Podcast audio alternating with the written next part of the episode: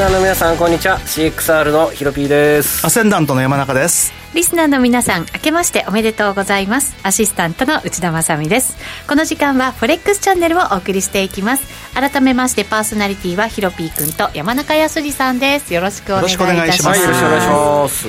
えー、新年はい。1回目の放送ということでございます。はい。どうでした？年年末年始？ずっとアニメ見てました。昨日12時間見てました。そうですか、はい、山中さんは？え僕はもう昨日から仕事してるんで、はい、昨日仕事しながら新年最初のポジションを作って売り？買った。だってもうあの新年更新間違いないだろうと思ったんでまあ、あのでももうリグっちゃいました。あ早いです静かに抜けましたね今日。そうそう。あのだからもう新年一発目は ちょっとさすがに勝たないとまずいなと思ったんで、うん、はい。あの昨日1号で買って6号で今日売りました。おでもいいですね。現在115円76銭から77銭こうなると6号より下がらないんじゃないかって気がしてきちゃう。そうするとじゃあまたそこで買いに行くぐらいの感じねでもちょっと今度はもしここから上がったらちょっと次は売りかなみたいな、うんこの後チャートでも、ねはい、しっかり分析していきたいと思います、はい、後ほどヒロピックのトレードも漫画を見てたと、はい、あアニメを見てたと言ってましたけどね、詳しくががっていきたいと思います。えこの番組 YouTube ライブでも同時配信しています。動画配信につきましてはラジオ日経の番組サイトからご覧いただけます。その YouTube ライブと連動したチャットもありますので皆さんのトレードそしてご意見ご感想などお寄せください。お待ちしています。それでは番組進めていきましょうこの番組は forex.com の提供でお送りします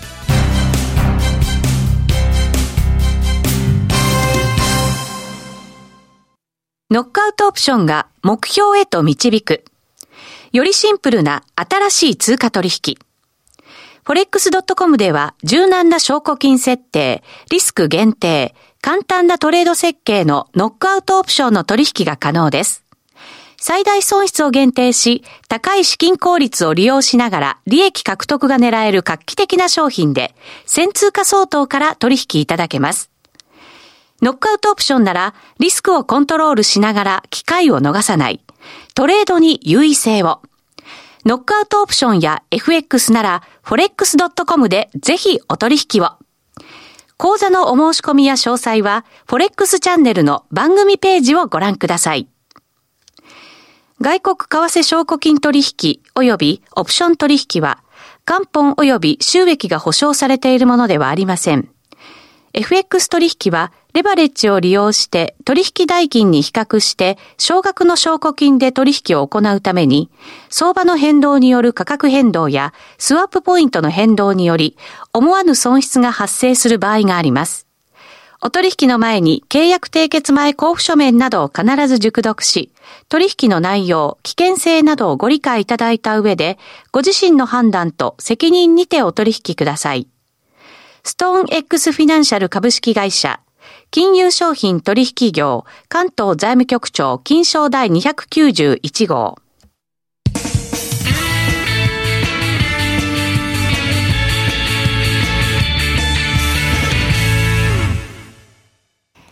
まずは、 Weekly Forex Strategy のコーナーです。このコーナーでは最近のトレードとマーケット戦略について考えていきます。え今日も YouTube ライブをご覧の皆さんには、 TradingView のチャートを使って解説していきます。この人気の分析ツール、 TradingView は、forex.com で口座を開設すれば利用できるツールとなっています。ぜひ口座を開設して使ってみてください。さあそれでは改めて山中さんですけれどもドル円買ってみたとおっしゃって。はい。もうね、はい、昨日朝一で買いましたよ。年明けたんで、はい、でまあね、ちょっとヒロピーとも話してたけど、ひょっとすると年始下がるかもね、みたいな話はあったんですけど、うん、全然下がる気配なかったんで、で、ね、しかもあの、去年、年末、木曜、金曜と115円台の前半が妙に底堅いなと思ったんで、うん、これ買えば、やっぱり5円の50を超えて、新ネトライ行くんじゃないかなと思って、買ったんですよ、昨日朝一で、本当に。8時過ぎぐらいかな、もう。で、ちょっとお上がってていいなと思ったら、ニューヨークにいて、あ、やばいかと、一回、一回ちょっと脅かされたんですが、はい、まあ、その後もは戻してよかったなと思ってて、まあ、結局、ストップと利食い両方置いてたんですけど、利食いが今日ついちゃいましたね。今日思いのほか、スルスルって上がっちゃったんで。うん、はい、本当そうですね。はい、今日の1日の動きだけでも、まあ、115円の20銭台があって、80銭台までということですからね、ね1日の幅にしたら結構大きめなのかもしれません株高の影響が大きいんでしょうね、今日はね。そうですね、株もしっかり上がってました。はい、ニューヨークも高くて、はい、日本も非常に高くてという、うん、はい、株式市場でしたが。ここからどうするかがちょっと逆に悩ましいんですけども、まあ、はい、多分下がったらまた買いではいいと思うんですけど、ちょっと下がりそうもないんで、ちょっとどうしようかなと、逆にもしここからさらに上がって6円台があるんだったら、一回売ってみようかなぐらいの感じですかね。なるほど、わかりました。ひろぴくん、ドル円チャートで見てみましょうか。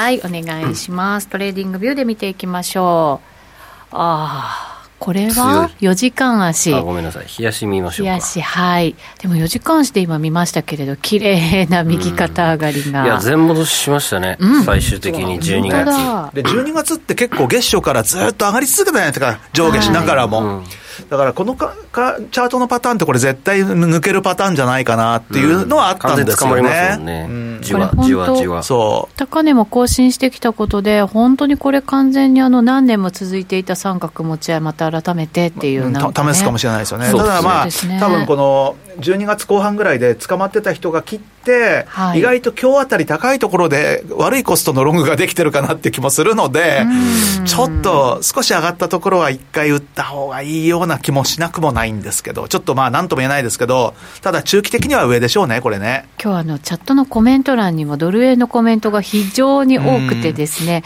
簡単にご紹介すると、UI さん、えー、昨晩115円割れもあったので戻ってきたところを115円50銭でショートして担がれています。かっこ涙ということですね。えーと、本年もドル円よろしく頼みますという、ハマヌンさんからは、円のどっぽ安っていう、はい、コメントもあったりとかですけど。ねうん、これき、いや見落としてはいなかったんですけれども、嫌な予感の一一個だけ唯一、金利が上昇してきたっていうのが、はい、まあ、先週も言いましたよね。でも昨日ね、特に米金利、昨日強かったんですよ。10年債が特に強かったですね。そうなんですよ、はい、強かったですね。まあでもな、いつも年初の2営業日だけが騙しになるのが多いんで。あえそういう特徴が、うん、えそれ、為替、うん、それとも金利、為替。例えば去年はみんな円高方向意外と見てて、2日で安値つけて、はい、そこからもう戻らぬ安値になったじゃないですか、うん、ドル円。確かにありましたね、そういうことがね。ねこれも、まだね、もう1週間ぐらい僕は待ちたいなみたいな、うん、まあ、ちょっとね、だからもう、だから僕もだからあんまり持ってくっていうか、長く持つ気全然なくって、できれば本当は昨日のうちにリグえないかななんて思ってたんだけど、まあ、でも、まあ1日ですよね、ほぼほぼ。なるほどね。まあ、あと、オミクロン株がわけのわからんぐらい感染し始めてるんで。日本でもね、徐々にどこの国見ても感染者はもう爆発的に増えてるけれども、症状重いって感じはないですよね。ただそこから変異しますからね。まあそうそうそう、だから、次は感染力がった後に強くて、でしかもね、今度は症状も重いなんていうのが出てくるリスクはありますよね。まだわかんないですよね。アメリカだって1日1週間平均でもう40万人突破したんで、うん、すごいですよね、アメリカもヨーロッパもね、うん、過去欧米はやっぱりあの前からそうだけど、かかりやすいんですか？あの白人はどう見ても弱そうですよね、そうですね。人種差があるとしか思えない。さすが中国から出たあれかな。だから南岸なんてもう落ち着いちゃってますよ、結構今。そうです,、か。あの、一時ピークあので、うん、でぐわーっと上がってって、あれだけど、今もう結構ピークアウトして、結構下げてきてます。平均、あの、7日間平均とかのグラフ見ても。そういう意味でドイツがね、またちょっとグッときてるね。だからヨーロッパ、アメリカがちょっとね、ちょっと、あの白人がやっぱこう弱そう、弱い感じがするのと、クリスマスね、ウィークなんかそうなんですよ。挟みましたから、みんな動いて、結構、はい。たっていう結果が今ね、出てる感じ、ね、出てるって感じですよね。だからまあ、それでもってただ、重症者とかが出ないんだったらば、まあ、いいんじゃないかと思うんですけどね。リスクオフではなくっていう相場が、なんかそういう感じになるんでしょうか、ね、結局だって、12月だって感染がどんどんどんどん拡大している中でも、リスクオフにならなかったですよね。ならなかったですね。リスクオフになったのって11月26だけですよ。最初の第一本の時もうあれでビビっちゃってだめだったね。浜ちゃん、浜チャンネルさんからドル円は今年120円いきますかということなので、ちょっと長い目線でも、今日ね、新年ですから、はい。見てみましょう。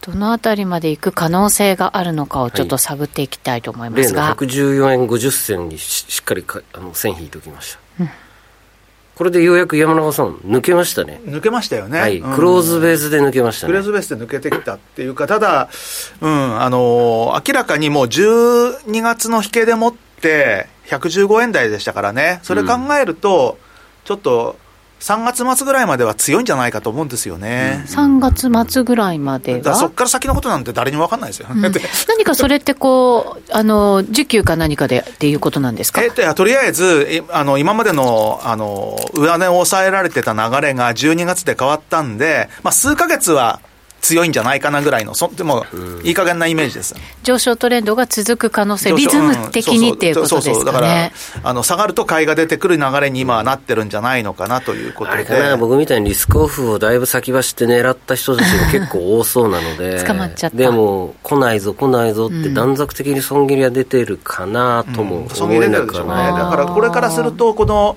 一番左端のレジスタンスラインを引いたところ、はいそこぐらいまでが3月、だから次の今後3か月ぐらいにあるんじゃないかなぐらいのイメージでいるんですけどね。これどうなんですか？商い薄い中でなんかこう、出てきたトレンドっていう感じもするんですけど。そうですね。うん、ちょっとね、あの、だからそういった意味では、押しも入るかもしれないんですけども、ただ押しが入ったところはやっぱ買いが出てくるんじゃないかなと思うんですよね。うんそうすると本格的にこうこう流通もこう増えてくるとなると、ガッとそっちのトレンドの方に向かっていく、まあ、どちらかというと、うん、あの思いのほか、あれよあれよと気づいたら、また1円上がってるみたいな、はい、そんな感じになりかねないかなという感じで。スルスルスルっとこう上がっていっちゃうイメージですかね、そうするとね。ですね。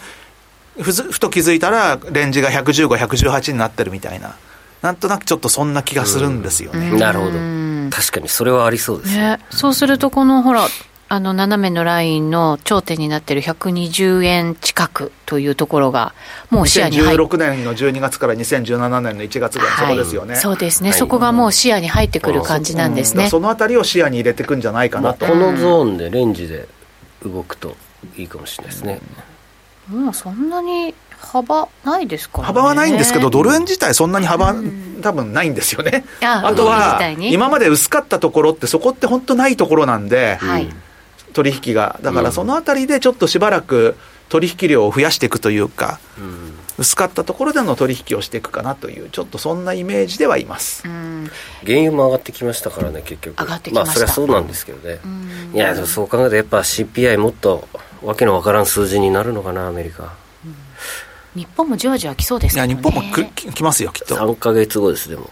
はい、なので、全然まだ時間ありますよ、まだありますか。もう3か月一相場。おそう金利を求めて、うん、まあそうなんですよね。もう株からだいぶファンドも撤退してるんで山田さん次は通貨ですかね。まあ通貨ね、なんかちょっと来そうな気もするんだけれども、うん、まあ年初のこの動きというのがなんとなくちょっと数か月あるかなというイメージではいるんですけどね、うん。うん、そう簡単に今終わらないぞっていう感じですかね、いやどうしようかな、ひっくり、このまま来週ひっくり返したいんだけど、全く落ちねえからな、棒上げだったから困ったなと思って。やっぱり難しいですか、こういう棒上げの後の。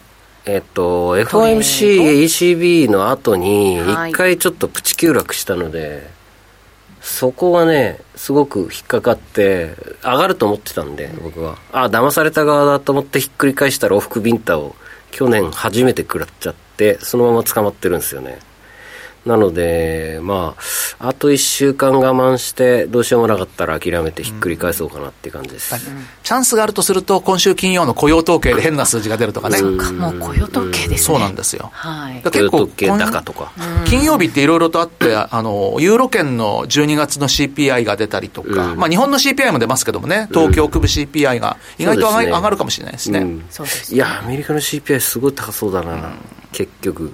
なんとなく前回あの大統領バイデンさんが、うん、なんか今回はなんか結構強い数字が出るけど、まあ、その後、ね、この後はみたいな感じの発言がありましたよね。なんとなく内部の情報を持ってそうな気もしなくもないんですけどね。引っかかるところではありますよね。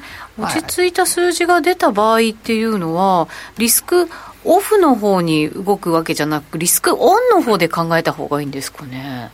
でも利上げとかを織り込んでる相場であるならば株は上がりますよね。あ株は上がる、うん、ちょっと下がったらよかったみたいな感じで。リスクオンで考えればいいんですかねそうするとね。通貨の場合いつもいやでも去年散々予想して CPI 上振れて 全く通貨高にならなかったんで嫌だな。ちょっと難しいですね、うん、確かに。そういった意味ではね。そうなんですよ、ね、うん、でもいい加減ちょっとやばいんじゃないかってみんながみんなというかファンドのおじちゃんたちも思い始めたんじゃないのかなと思ってるんですけどね。全然一時的じゃないじゃん。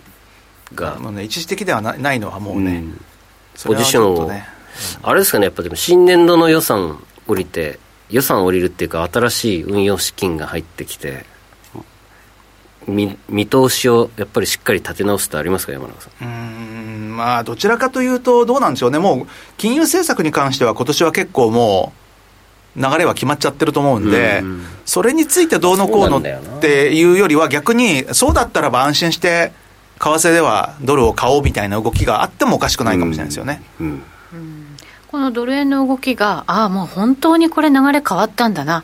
で今までのポジションを終えて新しいポジションに、まあ、ドル買い円売りの方向で組み直すっていうこともあるわけですか、まあ、あるかもしれないですよね。それってどの辺の水準も確認したらっていう感じなんですかね？もうすでにこう動き出す今なんか見直すところに来てるんですか？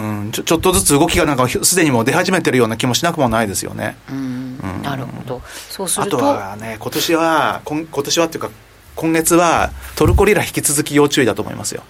やばかったですね、昨日の CPI。昨日の CPI はさすがでしたよ、うん、本当に。さすがですね。うん、36%ですからね。36%やっぱ物の値段が上がるってどういうことなんでしょうね日本もちょっと1%ぐらい分けてほしいですね だってインフレがあるのに金利どんどんどんどん下げていったらそうなるよって言われてたらそしたら本当になっちゃったっていうだけの話なんですけどね、ここからどういうふうに動いてくるのかっていうことですよね。市場最安値と戻り高値とのすでに半値押しまで来ちゃってますからね。なるほど。為替も結構だからそれで為替もなんとか改めてリラ弱いよっていう感じにちょっとこの1週間ぐらいになってますね。なるほど分かりました。チャンスがありそうなところもあるんですね、えー、この後もまだまだ分析していただこうと思います一旦お知らせです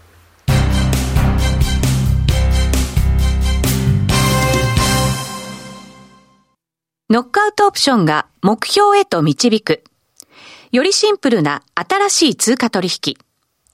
forex.com では柔軟な証拠金設定、リスク限定、簡単なトレード設計のノックアウトオプションの取引が可能です。最大損失を限定し、高い資金効率を利用しながら利益獲得が狙える画期的な商品で、1000通貨相当から取引いただけます。ノックアウトオプションならリスクをコントロールしながら機会を逃さない。トレードに優位性を。ノックアウトオプションや FX なら forex.com でぜひお取引を。講座のお申し込みや詳細は forex チャンネルの番組ページをご覧ください。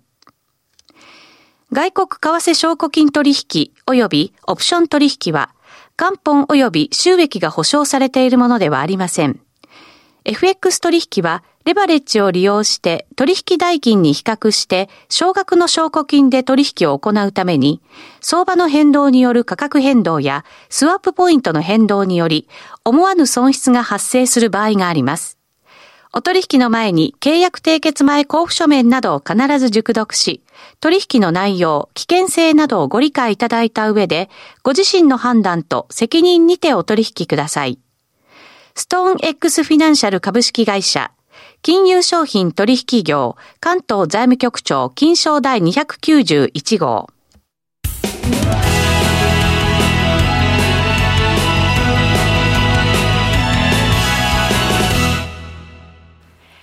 さあ、それではここからは、フォレックスラウンジのコーナーをお送りいたします。FX やノックアウトオプションについてのアイデアやポイントなどを伺っていきます。ここからのゲスト、波乗りトレーダーの黒黒助さんです。よろしくお願いします。お願いします。はい。顔出し禁止という禁止じゃないんですけど、はい、NG ということなので、はい、今日もいらっしゃいますが、声だけの出演ということになります。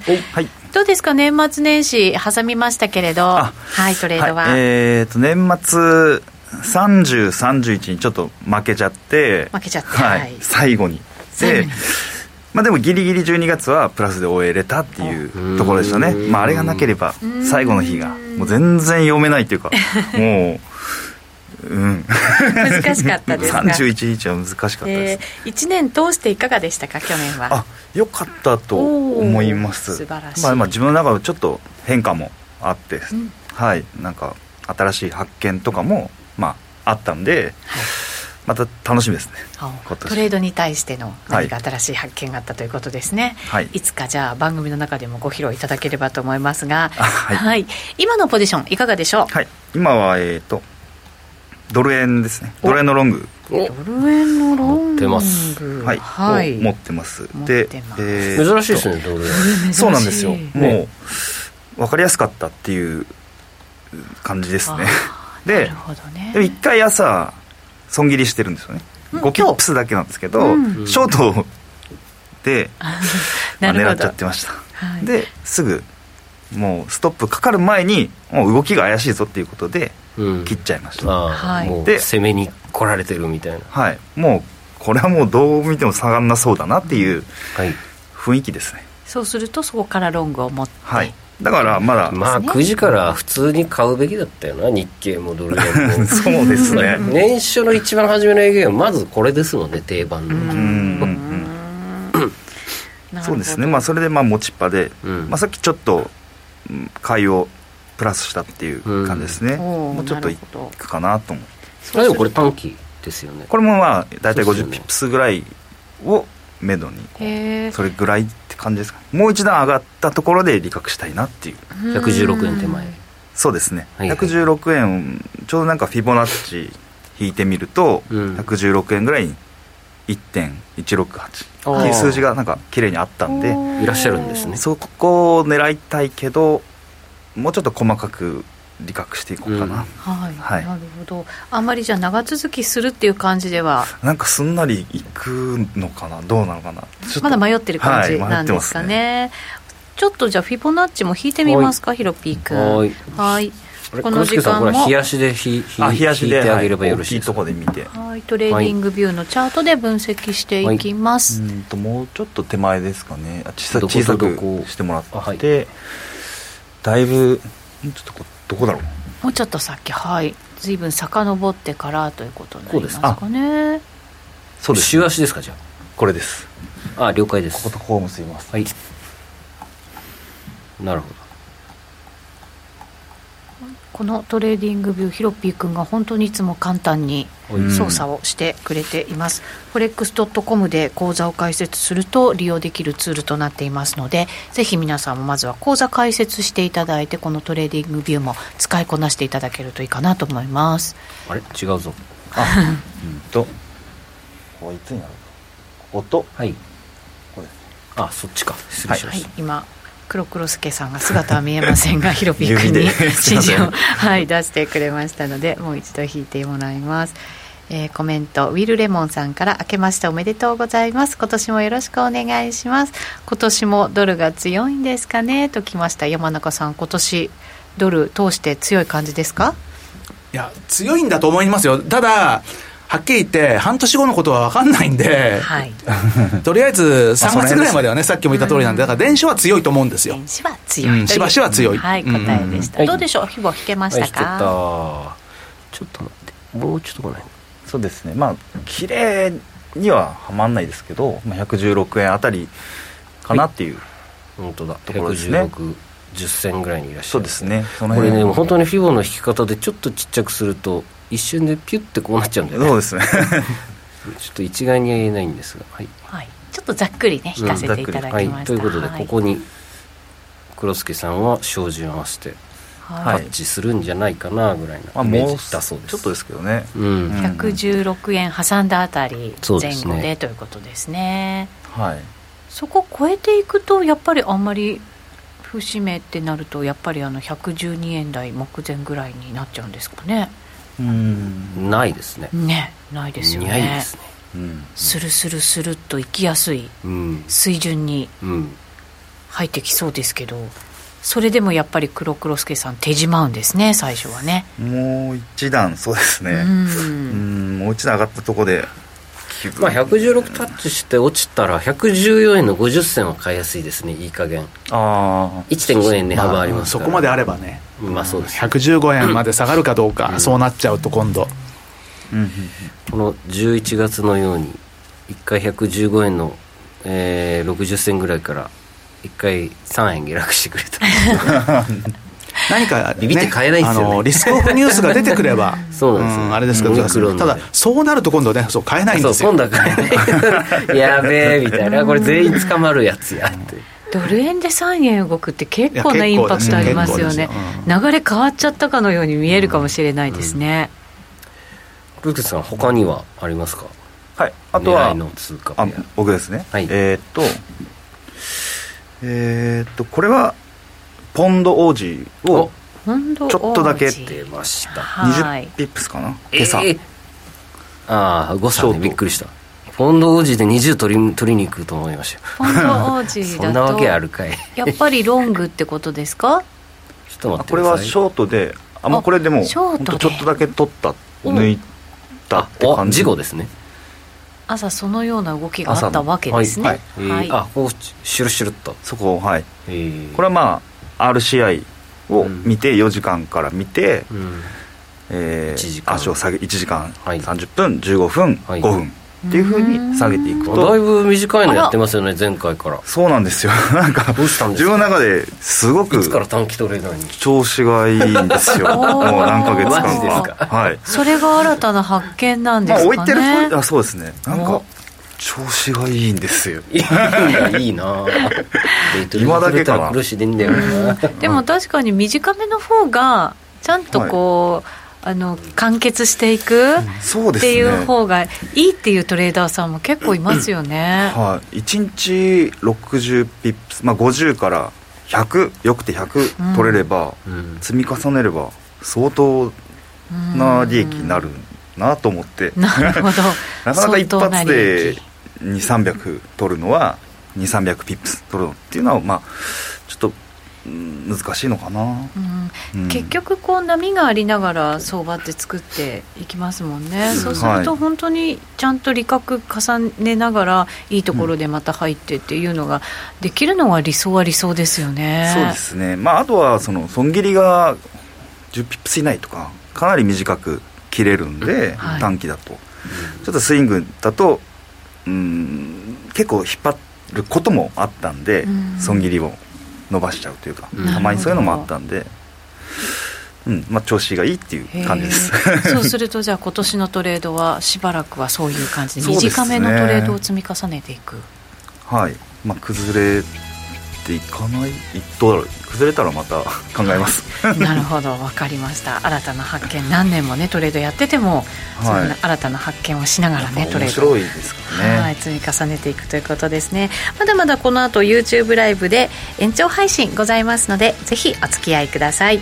この番組は forex.com の提供でお送りしました